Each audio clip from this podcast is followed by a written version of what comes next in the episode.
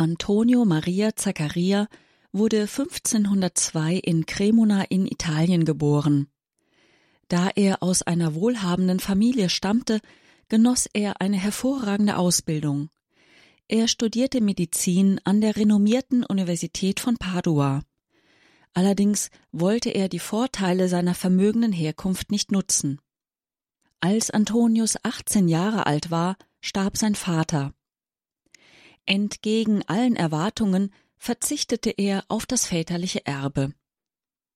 Nach dem Abschluss seines Studiums und der Erlangung des Doktortitels im Jahr 1524 kehrte Antonius in seine Vaterstadt Cremona zurück und war dort zunächst als Arzt tätig. Doch das seelische Wohl der Menschen in seiner Umgebung lag ihm ebenso am Herzen wie die Sorge um deren körperliche Gesundheit. Darum bildete er sich auch in religiösen und theologischen Fragen fort. In den Dominikanermönchen Marcello und Battista da Crema fand er gute Lehrer und geistliche Begleiter. Antonius selbst tat alles, um den christlichen Glauben weiterzugeben. Er erteilte Religionsunterricht, hielt Vorträge zu religiösen Fragen und veranstaltete Seminare. Vor allem wollte er die Menschen mit der Heiligen Schrift vertraut machen. Viele seiner Vorträge waren deshalb Einführungen in die biblischen Texte, wobei ihm besonders die Paulusbriefe wichtig waren. Mit der Zeit prägte die geistliche Berufung sein Leben stärker als der ursprüngliche Arztberuf. Im Alter von 26 Jahren wurde er Priester. Schwerpunktmäßig zielte er bei seiner Arbeit zunächst auf die geistige Elite der Städte und organisierte geistliche Gruppen um über sie in die breitere Masse hineinzuwirken. Er wollte als Seelsorger und geistlicher Vater wirken und den christlichen Glauben tiefer im Volk verwurzeln. Weil er davon überzeugt war, dass Glaube nach Gemeinschaft verlangt, suchte er Kontakt zu Gleichgesinnten. So stieß er in Mailand auf das Oratorium der ewigen Weisheit, eine Gemeinschaft von Priestern, die zusammenlebten und in der Öffentlichkeit wirkten und arbeiteten, ohne dass sie irgendwelche Gelübde ablegten. Schon bald sahen die Mitglieder des Oratoriums in Antonius ihren geistlichen Leiter.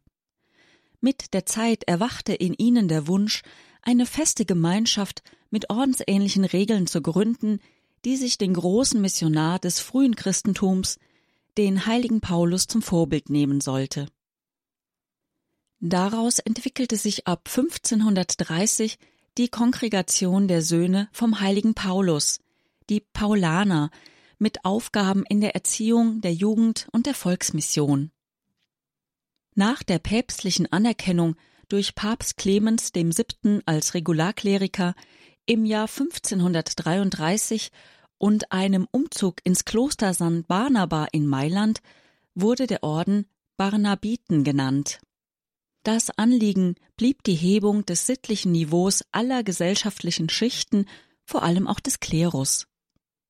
Eucharistische und marianische Frömmigkeit prägte diesen Priesterorden. Die Barnabiten, so berichtet es ein Zeitgenosse Antonius, fielen im Stadtbild durch ihr ärmlich gekleidetes Äußeres auf. Auch predigten sie häufig barfuß auf den Straßen und Plätzen Mailands um den Menschen nahe zu sein und ihnen ein Vorbild in Bescheidenheit zu geben, traten sie aber nicht nur als Prediger auf, sondern verrichteten auch alle möglichen profanen Tätigkeiten. Sie arbeiteten als Hausknechte und in anderen niederen Berufen. Bald schon folgte die Gründung einer Frauenkongregation, der englischen Schwestern vom heiligen Paulus, der Angeliken, die sich um gefährdete Mädchen kümmerten, und eine Art drittem Orden, die Maritati di San Paolo, die Verheirateten vom heiligen Paulus.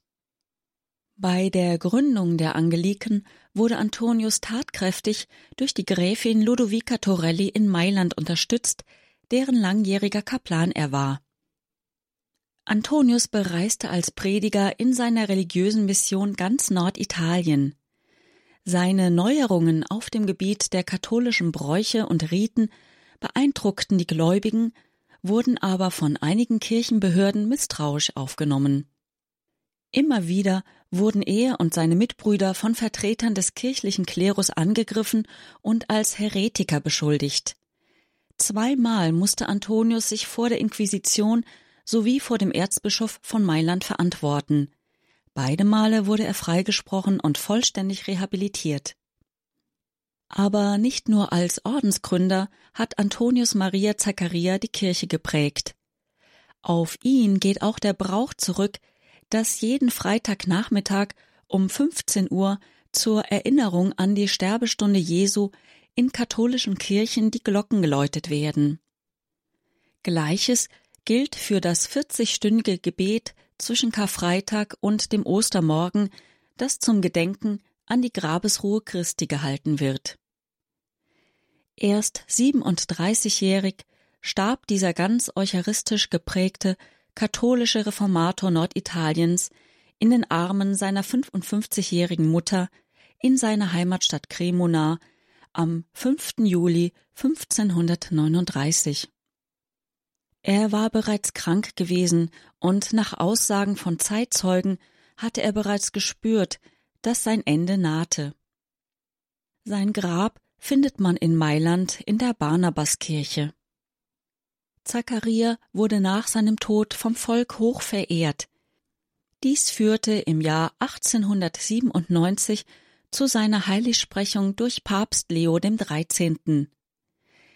Die christliche Kunst hat ihm zur Kennzeichnung seines Wesens und Wirkens seine drei Lieblingsgegenstände in die Hände gedrückt. Die Briefe des heiligen Paulus, das Kreuz und die Monstranz.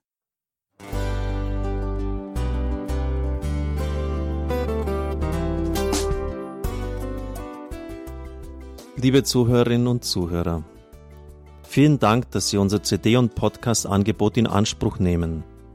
Wir freuen uns, dass unsere Sendungen auf diese Weise verbreitet werden. Dieser Dienst ist für Sie kostenlos.